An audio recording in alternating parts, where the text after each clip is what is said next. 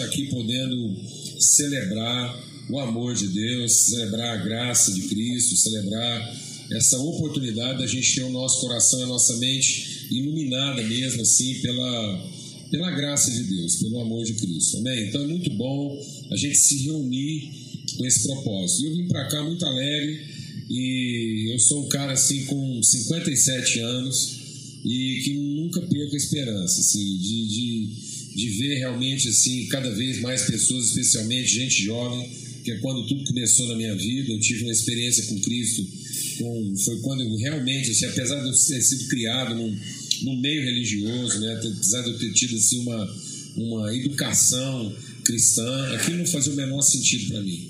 Até que eu tive um encontro pessoal, uma experiência, assim, uma, uma relação pessoal mesmo com o amor de Deus, e aquilo passou a ser realidade, verdade no meu coração. Isso mudou minha perspectiva de vida, mudou minha perspectiva de relação com as pessoas, minha relação com o trabalho, com a minha profissão, com a família, com a sociedade. E a gente crê, né? Então, isso isso está cada vez mais no coração de mais gente. E eu queria é, contar uma história para vocês aqui, essa noite. Uma história bíblica. Uma história que está na Bíblia. E que é uma história lá do Velho Testamento, que muita gente conhece. Essa história está narrada lá no livro de Números, que é um livro bem histórico do Velho Testamento, que conta a história do povo judeu. Então, mesmo que você não tenha assim uma, uma cultura bíblica, você não esteja, familiarizado com as histórias bíblicas, todo mundo conhece aqui a história de Moisés, o povo que estava preso no Egito. Até vai passar um filme aí agora que apresenta Moisés assim mais, mais guerreiro, mais pegador de espada, né? Estão anunciando aí um negócio assim um Moisés assim, mais, mais, mais nervoso. E é, é, é. Então, parece que a produção é muito legal. E então, e todo mundo conhece bem essa história. O povo que era prisioneiro, o povo de Deus, Deus fez uma promessa, esse povo estava escravo, Deus levantou um libertador, e eles foram, então tem toda aquela história do Mar Vermelho, Deus abriu, os egípcios foram afogados lá naquela situação, um grande milagre né, da história, e finalmente aquele povo teve a oportunidade de entrar na Terra Prometida, chegaram na beirada lá e, e aí foram ter uma, uma experiência, Deus mandou eles entrarem na Terra. Eu quero falar sobre essa história, mas em que perspectiva eu quero contar e por que, que Deus colocou no meu coração contar exatamente essa história aqui essa noite e falar sobre isso. Eu não quero pregar, não quero trazer uma mensagem. Eu queria que, na verdade, a gente refletisse sobre algo aqui. É porque há um texto na palavra de Deus, lá em Romanos, que o apóstolo Paulo, ele faz uma afirmação muito forte. Ele diz assim, que ninguém, ninguém, ninguém mesmo, vai experimentar. E aí, quando ele fala de experimentar, não é de uma experiência. Quando ele fala de experimentar, é de ter uma relação, de ter um entendimento. Ninguém vai vivenciar. Porque às vezes eu posso ter uma experiência e aquilo não se transformar na minha vivência. Certo? Então eu posso ter uma experiência e aquilo não me, não me afeta a ponto de mudar meu pensamento. É só uma experiência, é um êxtase. Você vai lá e teve um instante de alegria, de prazer. Mas Paulo está falando diferente. Está dizendo o seguinte: olha, ninguém vai ter uma relação verdadeira, intensa, profunda, transformadora com aquilo que é a vontade de Deus aquilo que de fato é o propósito de Deus para a vida do ser humano, a não ser que ele seja transformado pela renovação do seu entendimento. Então não é a mudança do comportamento, não é mudar a prática, não é mudar de comportamento, não é mudar de religião, não é mudar de rito, não é mudar de endereço. Há algo que precisa ser transformado dentro de mim.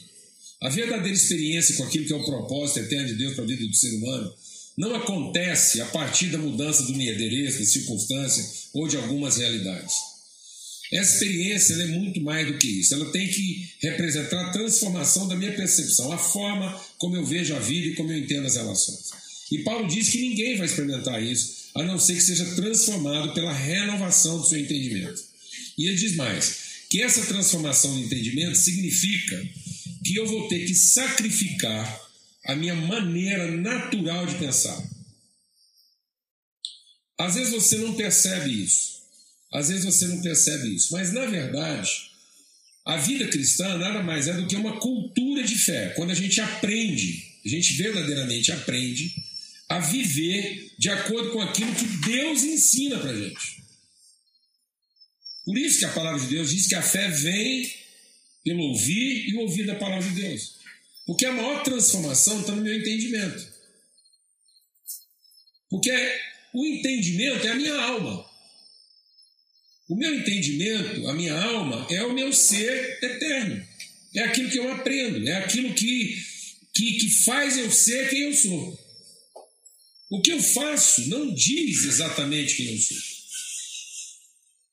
Amém?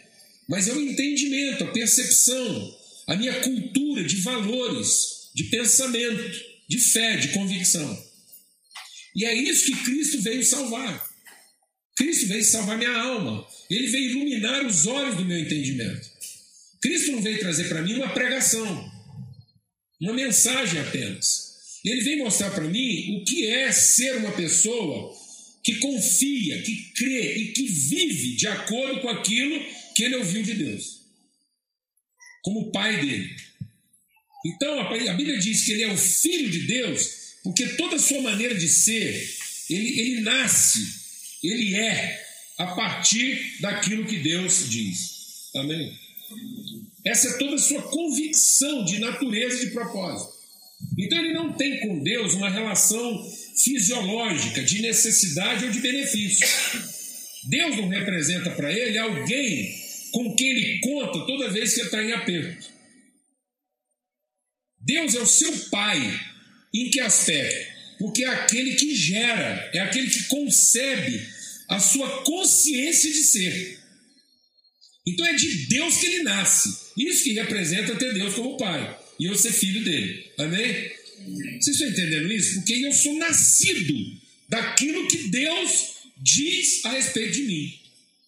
É isso que faz eu ser quem eu sou. Então é muito mais do que um comportamento para agradar a Deus. Eu fico vendo como às vezes isso é complicado para a gente. Às vezes a gente acha que Deus é um cara que está sentado no trono dando ordens e ele é ranzinza, nervoso, cheio de vontade. Aí as coisas que não andam de acordo com o que ele gosta, ele manda um raio e fulmina. Isso é uma desgraceira. Tem nada a ver com aquilo que é o caráter de Deus. Deus é pai. Ele pensou uma família, um povo que pudesse conhecer todo o amor que está no coração dele e na vontade dele em favor desse povo. Amém? Há um projeto de vida, há um projeto de ser totalmente desenhado e revelado e estabelecido com base, tendo como essência o amor de Deus. Então Cristo é o filho desse amor, que num certo sentido era único, mas ele entregou toda a sua vida para que a partir dele pudéssemos ter muitos irmãos com essa mesma consciência, com esse mesmo entendimento, com essa mesma alma. Amém? Com esse mesmo espírito, com essa mesma vontade. E aí, você às vezes não percebe. Mas as nossas maiores lutas estão no nosso entendimento. É aí que está o nosso conflito. Porque as condições humanas nos ensinam uma coisa, o mundo nos ensina uma coisa, o sistema, os interesses humanos, os interesses egoístas, os interesses de poder, de dominação, de controle, vão ensinando para gente que a vida só é possível de um jeito.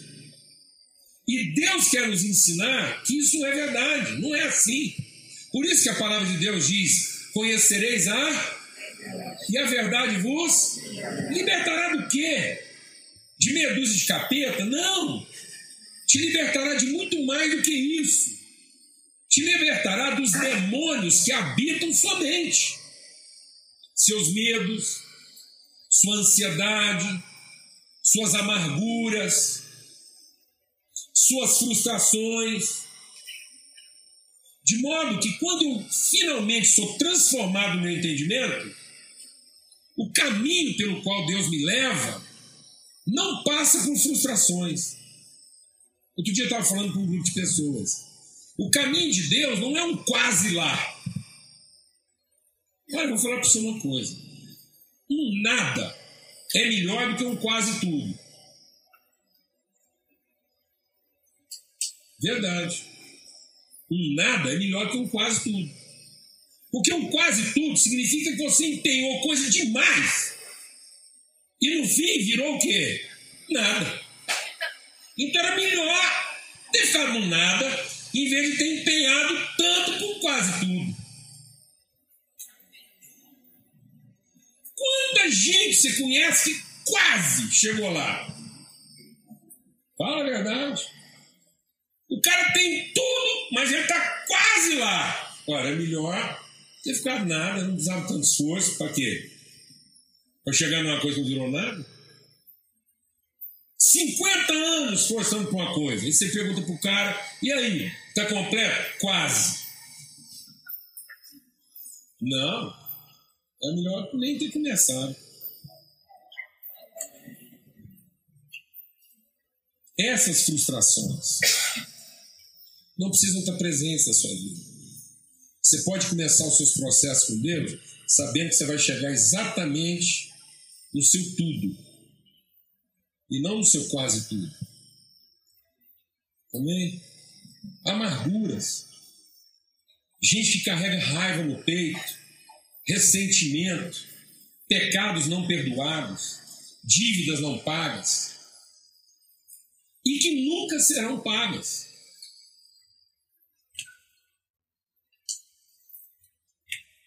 Tá vendo? Então há uma vida que Deus quer ensinar. Então isso é uma cultura, isso é uma, é uma forma de viver que a gente aprende, que a gente nunca vai experimentar totalmente, a não ser que eu sacrifique a maneira como eu estou sendo ensinado a viver. Quem está entendendo isso aqui? Então tenho que sentar e avaliar. Escuta, aquilo que estão me ensinando funciona? Aquilo que estão te ensinando por aí fez as pessoas chegarem no seu tudo?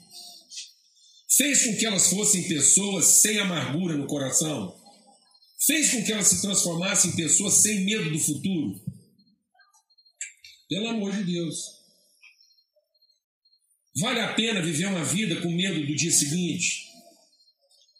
Vale a pena viver uma vida onde de repente tudo pode ser estragado porque alguém fez alguma coisa contra você e você não é capaz de perdoar?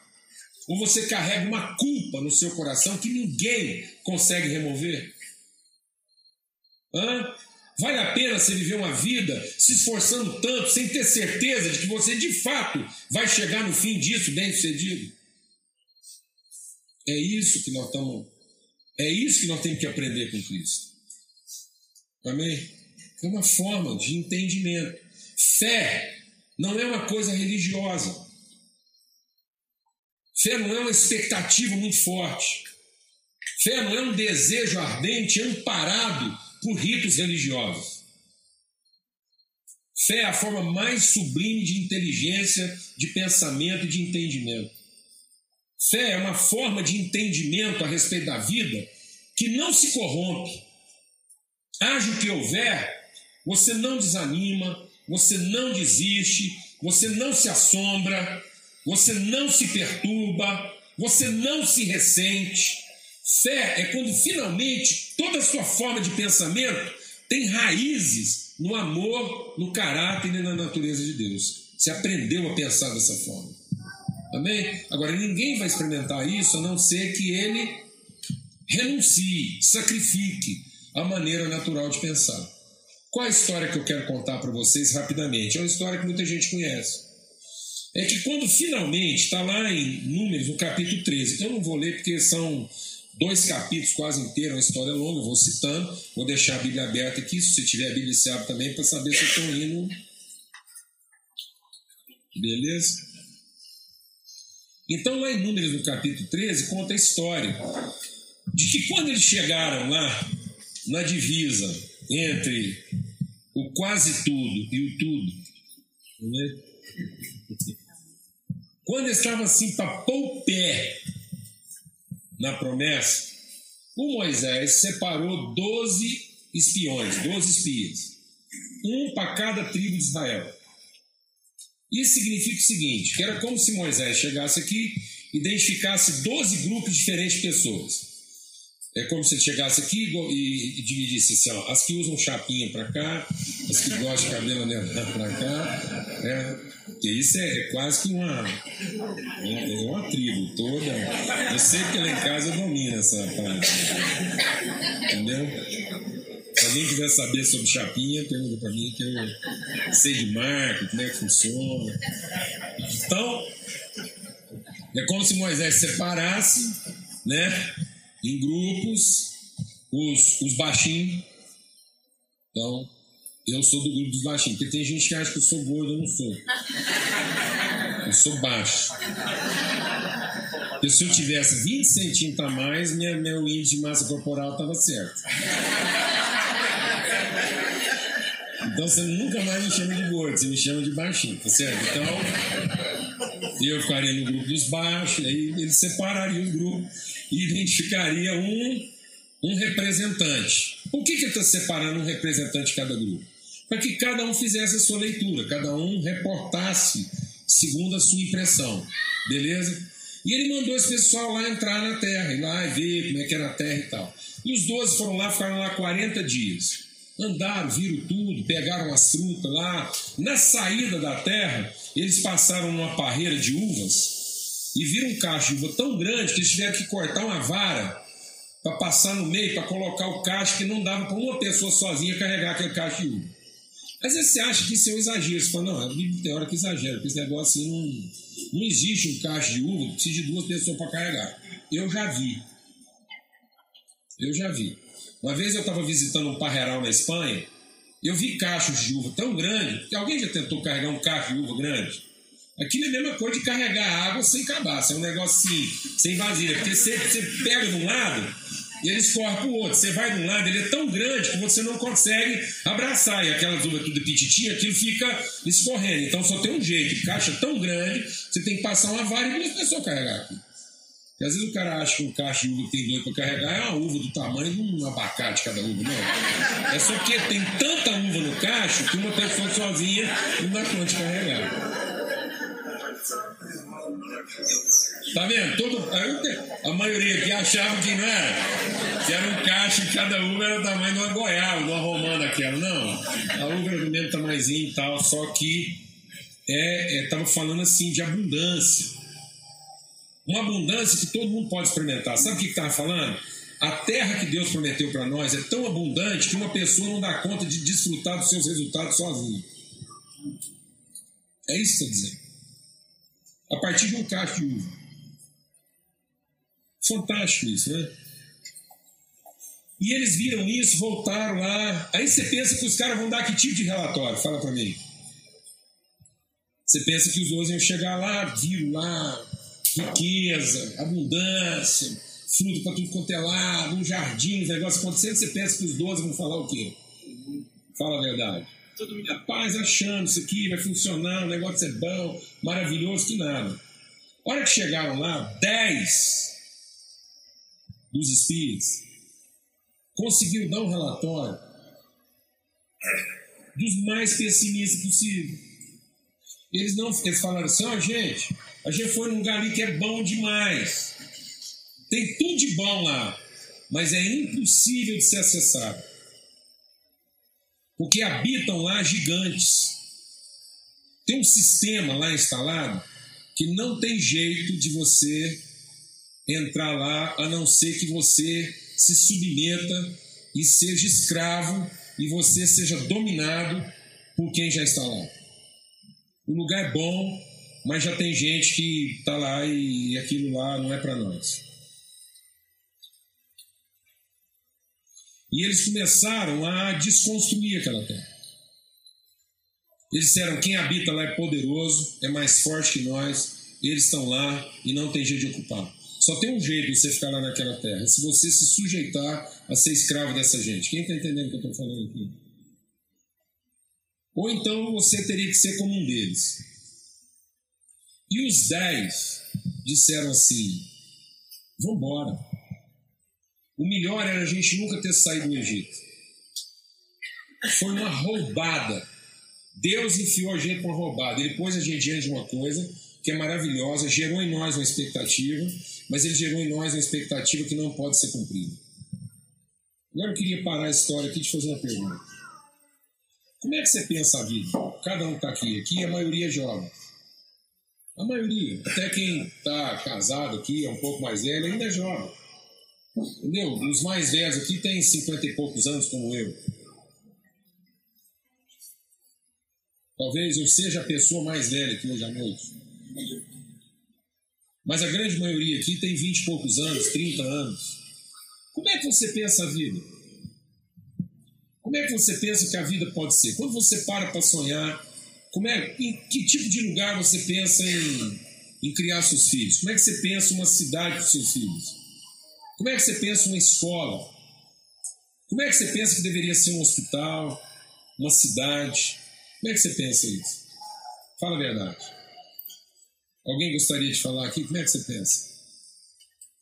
Você pensa uma cidade com, com desigualdade, onde as pessoas têm que ter medo umas das outras? É assim que você pensa? Fala a verdade. Você acha que a vida é assim? Você acha que esse mundo que nós estamos vivendo está de acordo com o que Deus sonhou para nós? Seja honesto. Seja honesto. Então Deus enfiou nós numa roubada. Não, ele enfiou a gente numa roubada, então. Então Deus colocou a gente aqui e a gente consegue pensar coisas melhores para esse mundo que Deus pensaria. Então eu quero te falar uma coisa séria, muito séria. Sabe uma coisa que a Bíblia diz? A Bíblia diz que o pecado fez com que todo mundo ficasse contaminado de mal. Isso quer dizer o seguinte: não há ninguém nesse mundo que naturalmente consiga pensar uma coisa que seja verdadeiramente boa. O ser humano se tornou tão egoísta que, se não fosse uma ação da misericórdia de Deus, ninguém conseguiria pensar uma coisa verdadeiramente boa. Isso quer dizer o seguinte: que toda coisa verdadeiramente boa, que contempla pessoas e que não contempla apenas a mim mesmo, não vem de mim, vem de Deus. Então, qualquer pensamento que você tiver agora, qualquer pensamento, qualquer pensamento que você tiver agora, qualquer um, que seja verdadeiramente bom para essa comunidade, para essa cidade, para esse país, não veio de você. Porque a gente não seria capaz de criar uma ideia boa que já não estivesse no coração de Deus. Sabe o que isso quer dizer? Que toda coisa verdadeiramente boa que a gente pensa para gente e para as pessoas que estão à nossa volta são possíveis.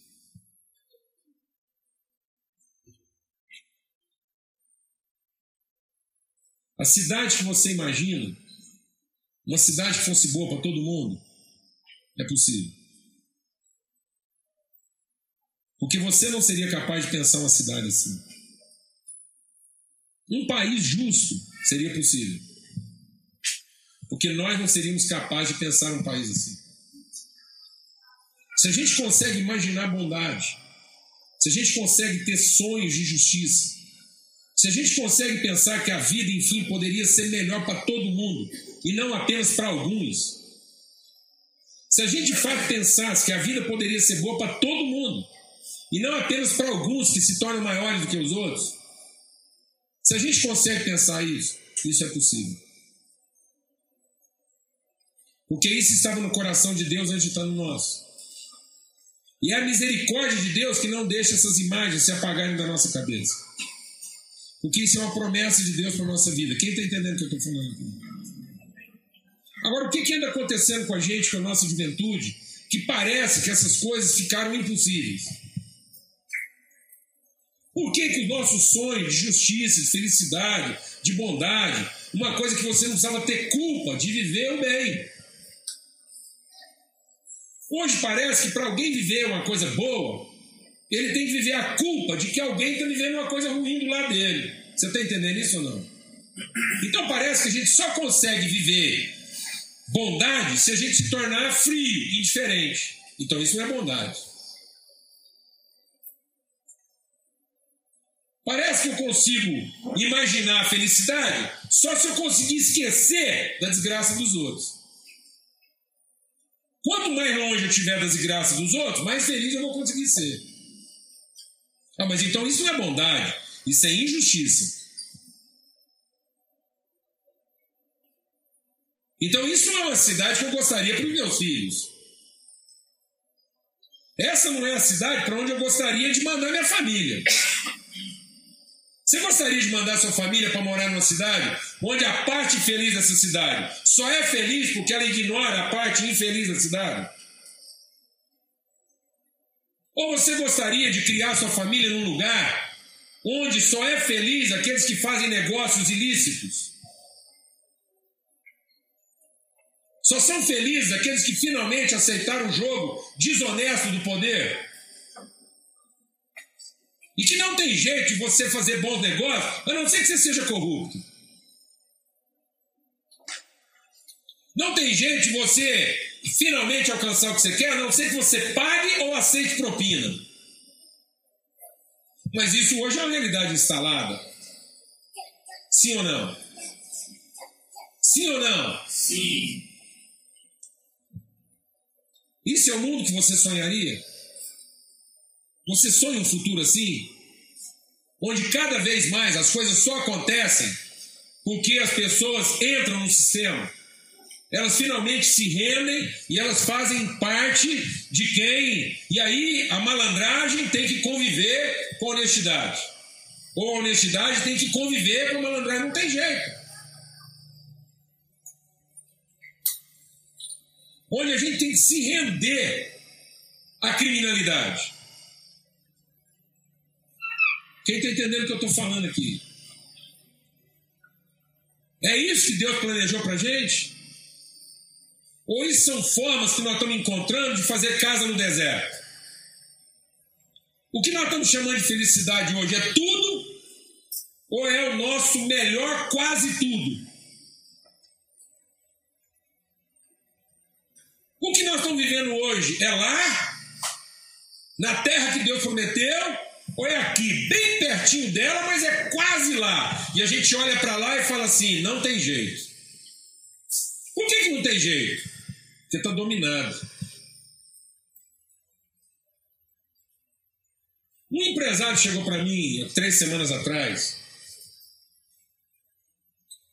Ele é um cara bem formado, bem instruído, com condição profissional, com condição financeira, enfim, ele reúne todas as condições. Aí ele compartilhou comigo que estava no coração, que entendia que era de Deus, que era Deus que estava colocando nisso no coração dele, dele abrir um negócio. Um negócio honesto, justo e que pode contribuir para a melhoria da qualidade de vida da comunidade. Aí um homem de Deus, que se diz homem de oração, ele foi compartilhar com esse homem de Deus para pedir uma orientação. Aí esse homem de Deus, que se diz um homem de oração, virou para ele e falou assim: sai fora. Esse negócio que você está planejando não tem jeito. E ele falou assim: por que, que não tem jeito? Ele falou: porque esse negócio aí só tem um jeito de funcionar, é com corrupção. Não tem jeito. Sai fora. Está aí uma área que você nunca vai conseguir entrar, a não ser que você se corrompa.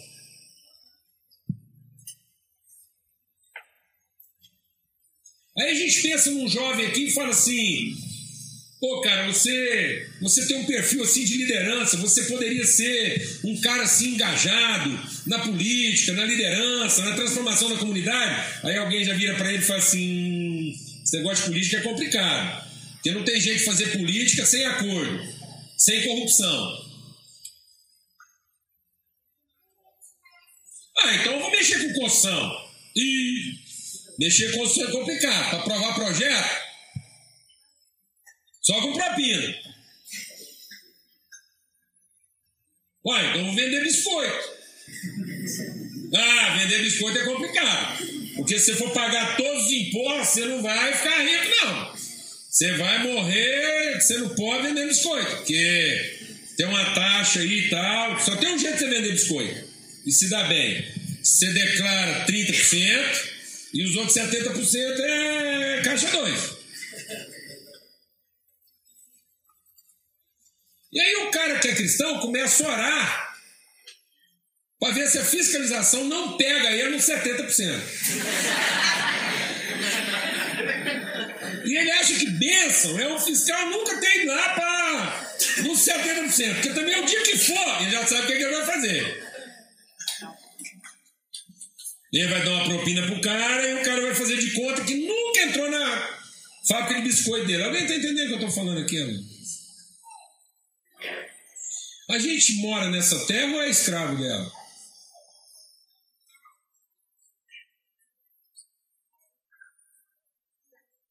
A gente vive o país que a gente sonhou que podia ser bom, ou a gente se tornou escravo de uma coisa que é quase o que a gente gostaria, mas que a gente se conformou de que nunca vai ser. Quem está entendendo o que eu estou falando aqui? E aí aquele povo falou assim, ó, não tem jeito, o esquema é bruto, o sistema é forte, não tem jeito de enfrentar isso não, o jeito é conformar e construir um tipo de vida aqui em volta desse negócio, em que a gente vai ficando olhar, a gente vai olhar para a felicidade, a gente vai olhar para a felicidade, vai construir uma coisa muito parecida com felicidade, e aí nós vamos ter que ser felizes com quase tudo e quase lá. Amém, mano? Mas aí levantaram dois caras, só dois caras, Josué e Caleb. Falei, gente, vocês ficaram loucos? Vocês estão doidos? Isso não é verdade. Isso é uma mentira. A verdade é que Deus fez uma promessa. A verdade é que um dia Deus levantou a mão dele. E aqui está lá em Números 14. Deus diz assim: Um dia eu levantei minha mão e jurei por mim mesmo que eu daria essa terra para vocês.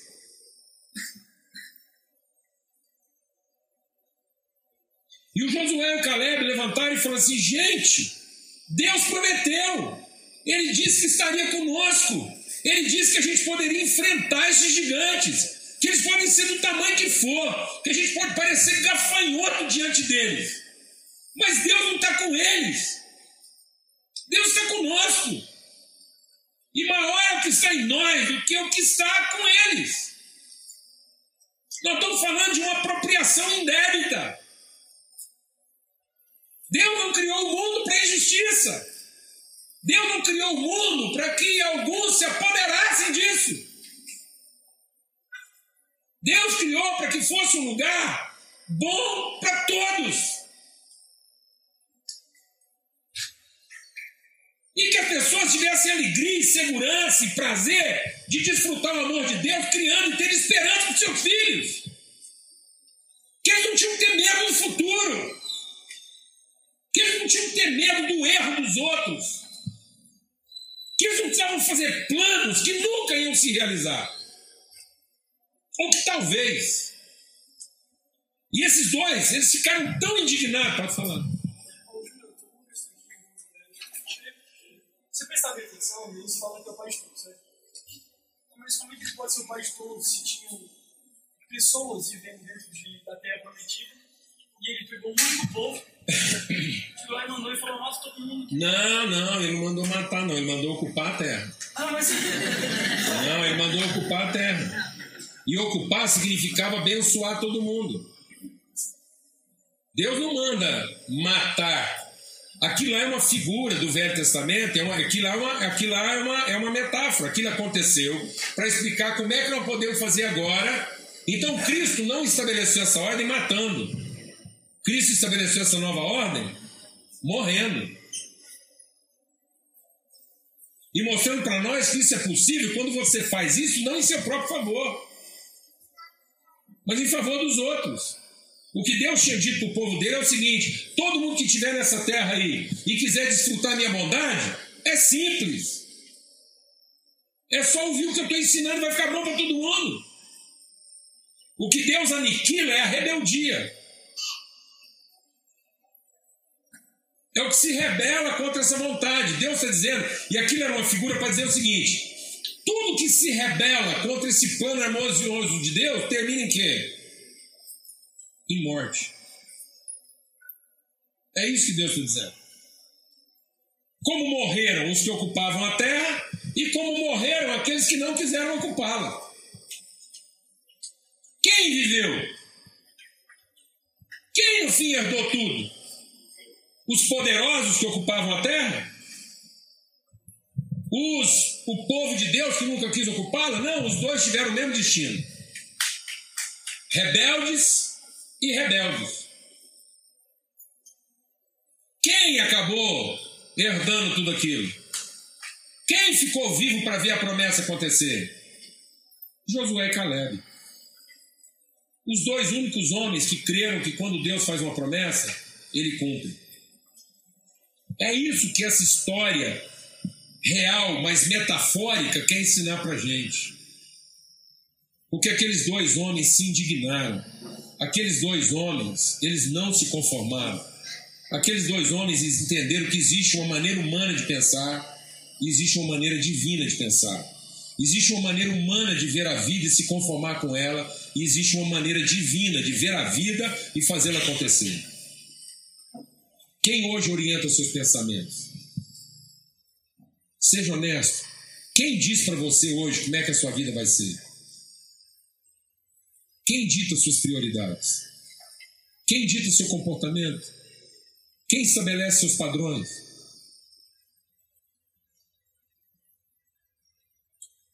Quais as regras que você está usando para estabelecer o seu futuro? Qual é o sistema que você adotou para balizar a sua vida? Sabe como é que essa história termina? Essa história termina Deus dizendo assim: há dois só dois tipos de gente: os que creem e os que reclamam.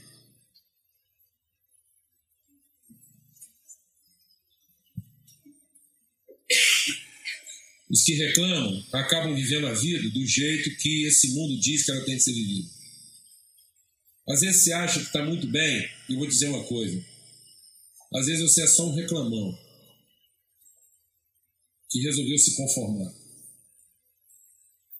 Às vezes você acha que é o cara, que você acha que está tudo certo, e na verdade você é um daqueles que diz: olha, sabe uma coisa? Não tem jeito. O jeito é rezar na cartilha de cair e tentar ser feliz de alguma forma. Sabe aonde termina isso? Em morte. Morte para você e para sua geração. significa que nós vamos entregar para os nossos filhos uma terra de escravos.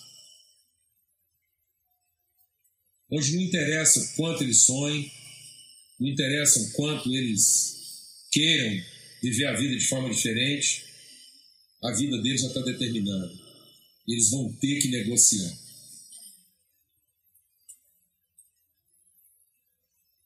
Não importa o quão idealistas eles sejam, não importa o quanto eles sonhem, eles vão ter que pagar pedágio para quem controla as coisas.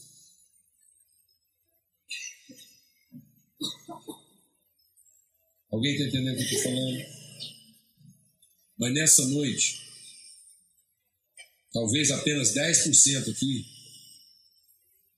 se levante e diga: Eu não quero reclamar mais. Eu não quero ser dos que reclamam, dos que se conformam, e dos que negociam. Eu quero ser dos que creem. Eu quero ser daqueles que ouviram Deus e vão dar a vida para ter um lugar diferente para mim, para minha família e para os meus filhos. Eu creio que pode ser diferente. Sabe por que, que eu creio que pode ser diferente? Porque Deus diz assim: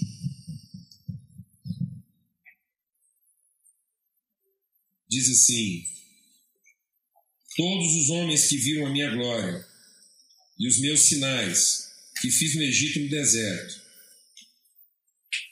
e me tentaram dez vezes e não obedeceram a minha voz, não verão a terra que eu jurei aos seus pais lhes daria.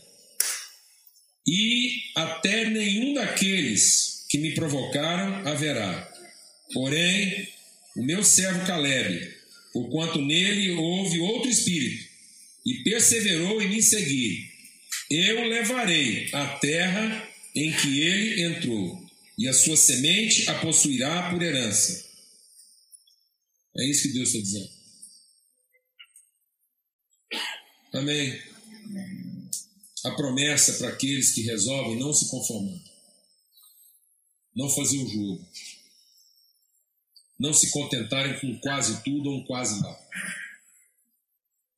mas que se resolve enfrentar isso e saber que mesmo que tudo isso aí de em volta da gente pareça uma coisa de gigantes, uma terra dominada, isso pode ser transformado. E que se o mundo está nessa desgraça, não é pela força dos maus, é pela omissão dos que creem.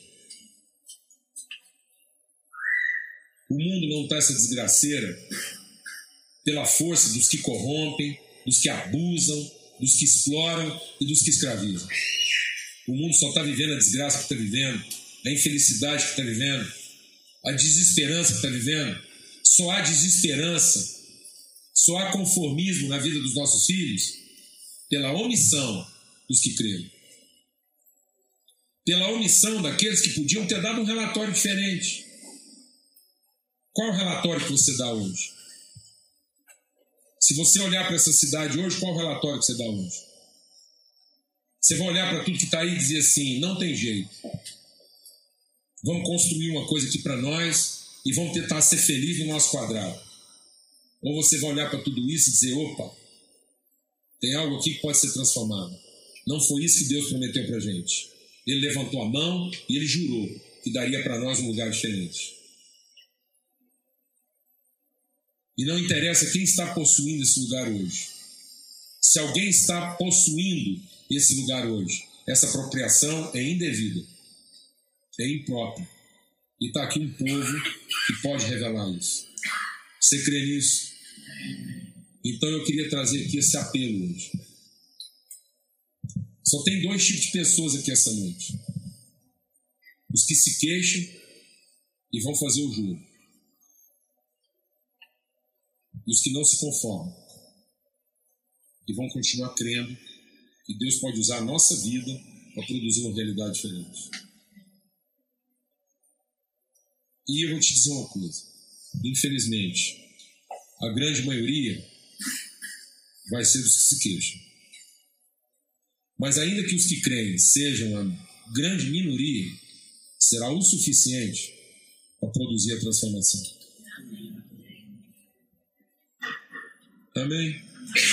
Porque as coisas não vão ser do jeito que o homem diz que será. As coisas não vão ser do jeito que o mundo diz que será. As coisas serão do jeito que Deus diz que será. Amém? Você crê nisso? Deus diz: Um dia eu levantei a minha mão e jurei que eu te daria isso. E daria isso para você, para sua semente e para sua descendência. E nós não podemos roubar a esperança dos nossos filhos. Nós não podemos colocar um filho hoje na sociedade, na escola, e dizer: olha, vai lá, faz o seu melhor, mas não se iluda. Por mais que você se esforce, o seu tudo vai ser um quase lá. Porque lá no fim, você vai ter que negociar.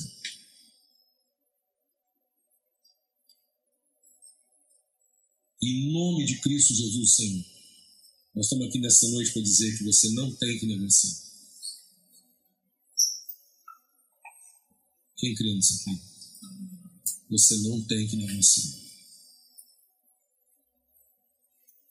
O tudo que Deus te prometeu é tudo.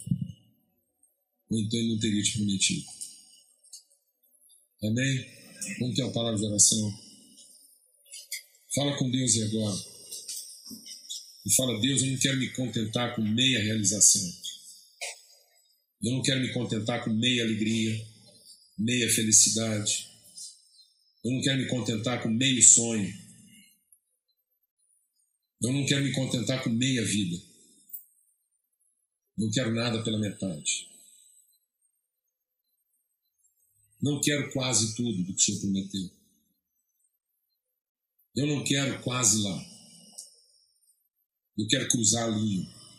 Eu quero chegar exatamente naquilo que é a promessa do Senhor para a minha vida. Eu não quero negociar. Eu não quero ser dos que murmuram. Eu não quero ser alguém que se queixa da família que tem, que se queixa da sociedade que tem, que se queixa das oportunidades que tem. Eu sou alguém que o Senhor levantou para fazer isso acontecer. Se o Senhor me der um sonho, é porque ele pode ser realizado na sua plenitude.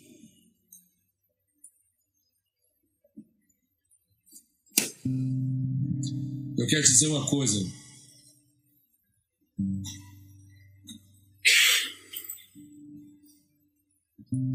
Quando Deus me deu sonhos, eu tinha 15 anos de idade. E quando eu compartilhava meus sonhos, todo mundo achava que eu tinha fumado um barato, que eu estava fora de mim, que eu era um alucinado.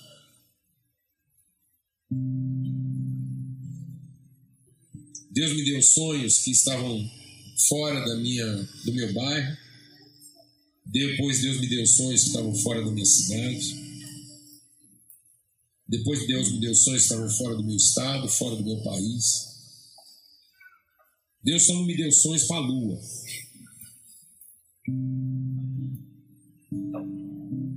Aí. Olha, eu vou te dizer uma coisa. Cada sonho que Deus colocou, eu estou te dando um testemunho. Cada sonho que Deus colocou na minha vida. Quando eles eram compartilhados, o povo achava que eu estava louco da cabeça. Que eram coisas impossíveis. Que ia precisar de muito dinheiro. Que não ia ter gente suficiente para ajudar. E que ia contra tudo aquilo que as pessoas estavam pensando. Eu vou te dizer uma coisa. Deus realizou muito além daquilo que um dia podia pedir ou sonhar.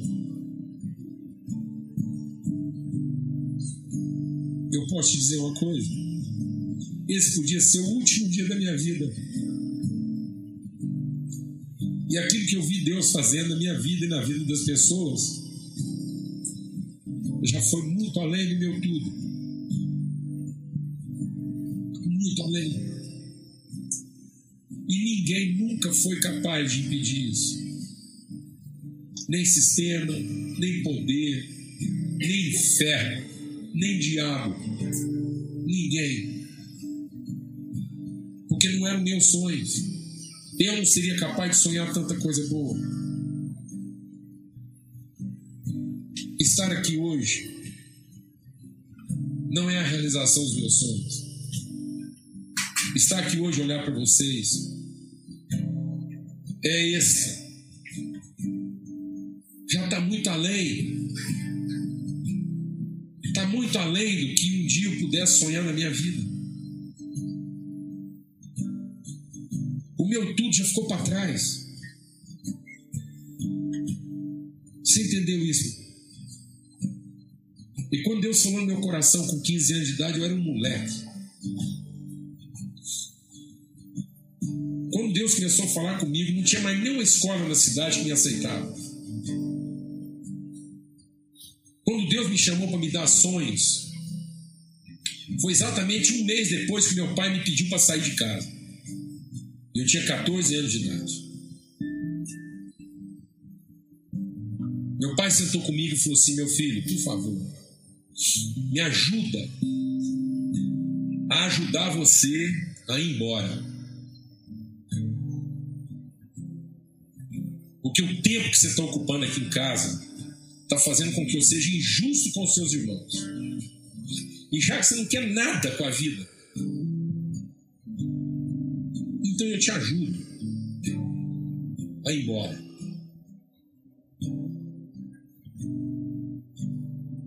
E Deus sentou comigo e começou a falar para mim o que estava no coração dele. Quando a gente falava de ir para outra cidade, o povo achava que a gente estava doido. Quando a gente falava que aquilo que nós estamos experimentando podia ir para outro estado, o povo achava que a gente estava doido. Quando alguém falava que isso podia ir para outro país, alguém falava, falava que gente estava doido. E quando a gente começou a falar que isso podia ir para outro continente, o povo continuou achando que gente estava era doido. Não existe um continente hoje nesse planeta, que a gente não teve oportunidade de pisar, abençoar, repartir e compartilhar a vida com pessoas. Está entendendo isso? Não há limite para o que Deus possa fazer através de você. Mas as pessoas estão dizendo que há limites para você. E você está se conformando com isso. Você está fazendo projetos de felicidade na caixa que te entregaram. Te deram uma caixa e você está tentando fazer isso no melhor lugar do mundo para viver. Você não imagina que está esperando por você fora dessa caixa. Amém. Senhor, muito obrigado por essa noite. E obrigado porque nessa noite a gente pode se levantar aqui e não se conformar. Não se conformar com essa maneira que nós estamos sendo ensinados a pensar.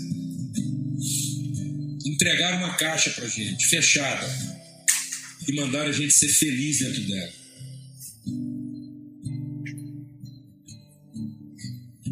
Só é feliz quem, quem se conforma com esse estilo, com esse modo de vida. Mas a vida está fora dela. A vida não é escravidão. A vida não é alguém resolver pela gente. A vida não é a gente ter que pagar pedágio para ser feliz. A vida é liberdade. A vida é poder amar. A vida é poder viver uma vida sem muros. Não ver fronteira. A vida é ter irmãos de toda tribo, língua, povo e nação. A vida é encontrar nossa família, onde quer que ela esteja, e ser feliz com ela. A vida é dignidade, é honra, é respeito, a vida é verdade, é justiça, é amor, a vida é paz. Tudo isso é o que o Senhor prometeu para nós. Nada menos do que isso, Senhor. E é atrás disso que nós vamos, sem nos conformar. Em nome de Cristo Jesus, levanta aqui, Senhor, homens e mulheres que não se contentam em murmurar mas levanta aqui homens e mulheres que aceitaram, que se dispuseram a crer que um dia o Senhor levantou a mão e fez uma promessa. Essa é a vida que eu prometi e eu vou dar para vocês. Em nome de Cristo Jesus.